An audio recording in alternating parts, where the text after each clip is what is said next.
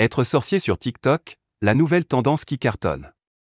Depuis plusieurs mois maintenant, TikTok est devenu la plateforme à suivre.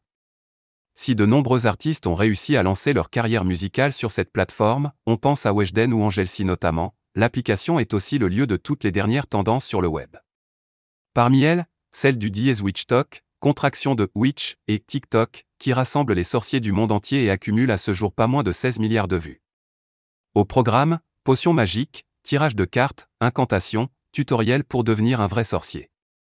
Bref, tout y est pour apprendre les secrets de la sorcellerie. En France, plusieurs utilisateurs ont tiré leur épingle du jeu. C'est le cas de Sarah Hall, connue sous le pseudonyme Sarah Hall 06, on m'appelle la sorcière de TikTok, a-t-elle écrit sur sa biographie.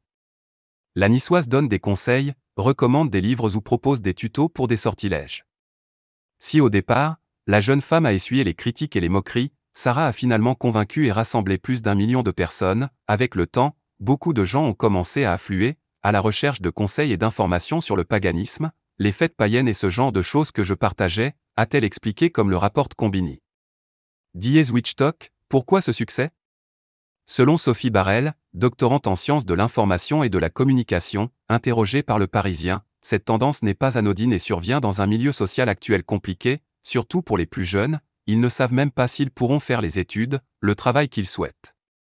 Faire de la sorcellerie, c'est remettre de l'ordre dans un quotidien incertain. Et pour les débutants, le hashtag DSBabyWitch est également tendance.